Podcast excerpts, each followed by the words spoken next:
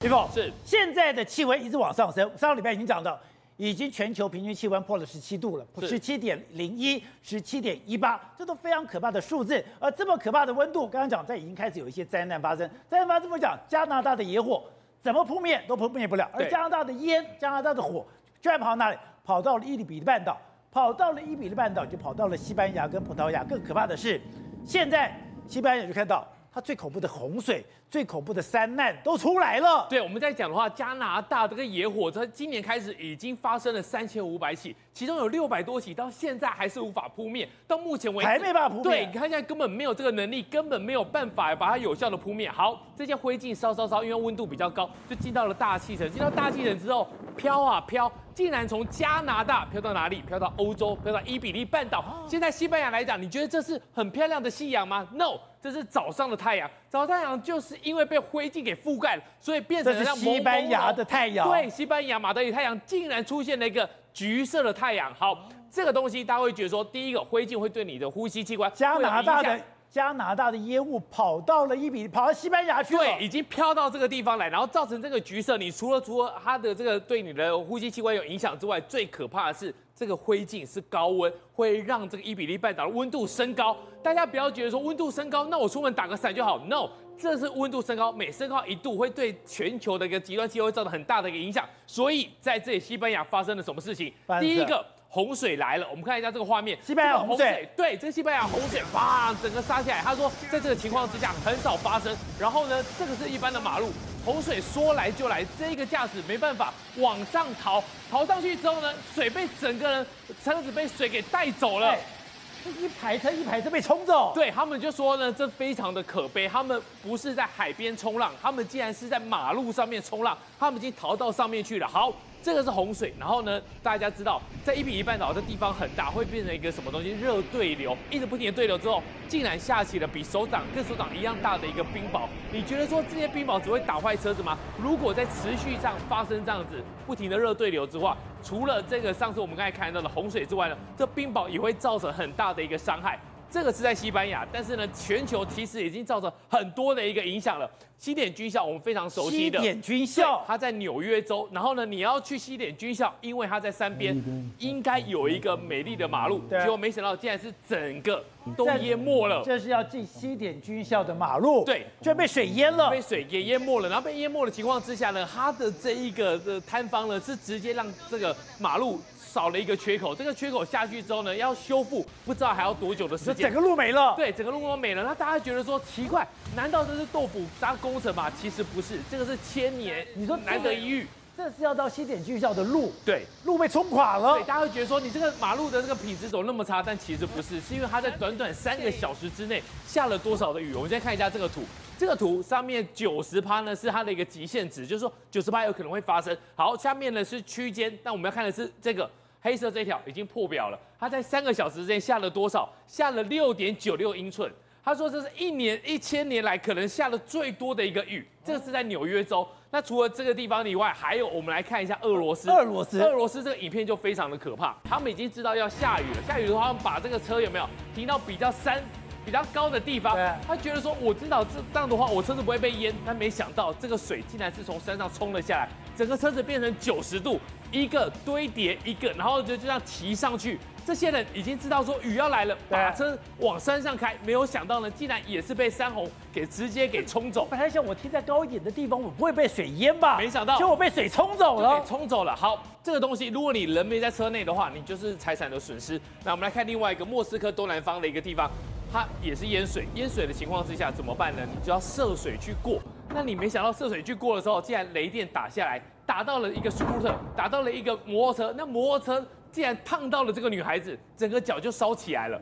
这个东西就是现在极端气候一直发生以后，你会发现说，你现在在任何的地方都有可能发生极端的危险。我们再看一次画面。他脚就烫伤了。对，他要涉水过，结果雷电劈下来，打到了一个摩托车，摩托车呢刚好在他旁边，所以整个脚就烫伤了。不过这也是幸好他是命大，没有没有没有走掉。好，另外一个地方的话，在这里伊尔库茨克，伊尔库茨克在这里发生了什么事情？也是洪水，洪水之后呢，竟然把整个房子给冲走了。哎，你看看这个地方，这是全世界最冷的地方，哎，最冷的地方。然后呢，最冷的地方居然洪水来了，而且洪水现在多到这个是一个房子，你不要看说啊，这好像是一个船在。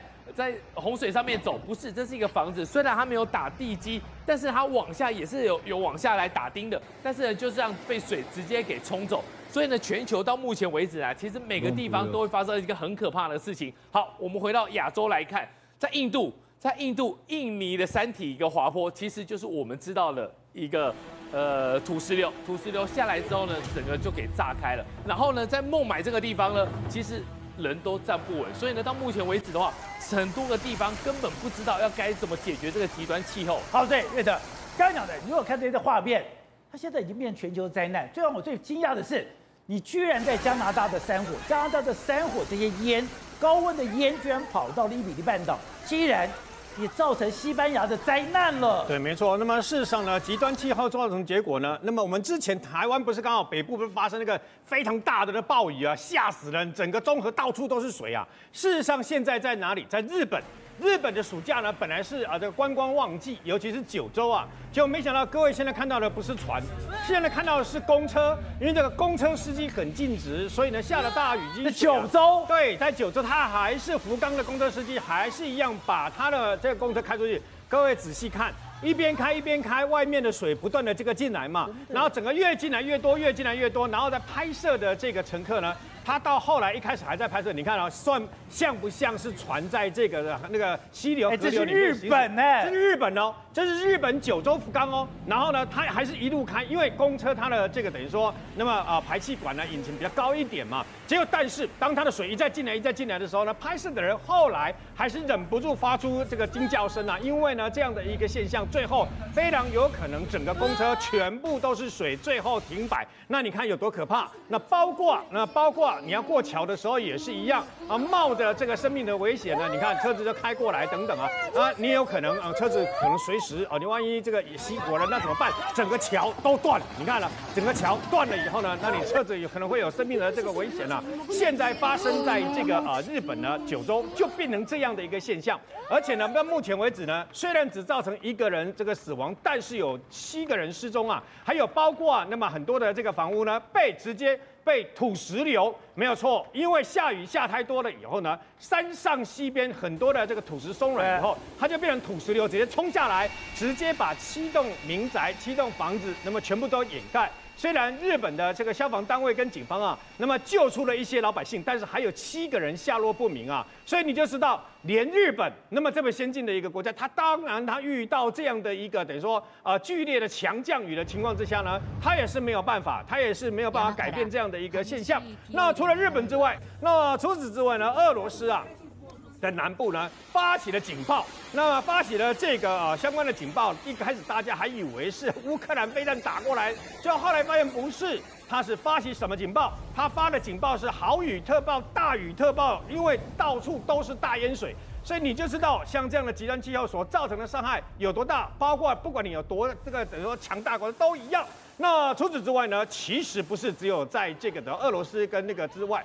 包括印度也发生了这样的强降雨啊！印度，印度的强降雨啊，非常可怕的。为什么呢？因为呢，它到目前为止导致于全国至少二十二个人死亡啊，然后呢，有十多个县市已经进入了红色警报。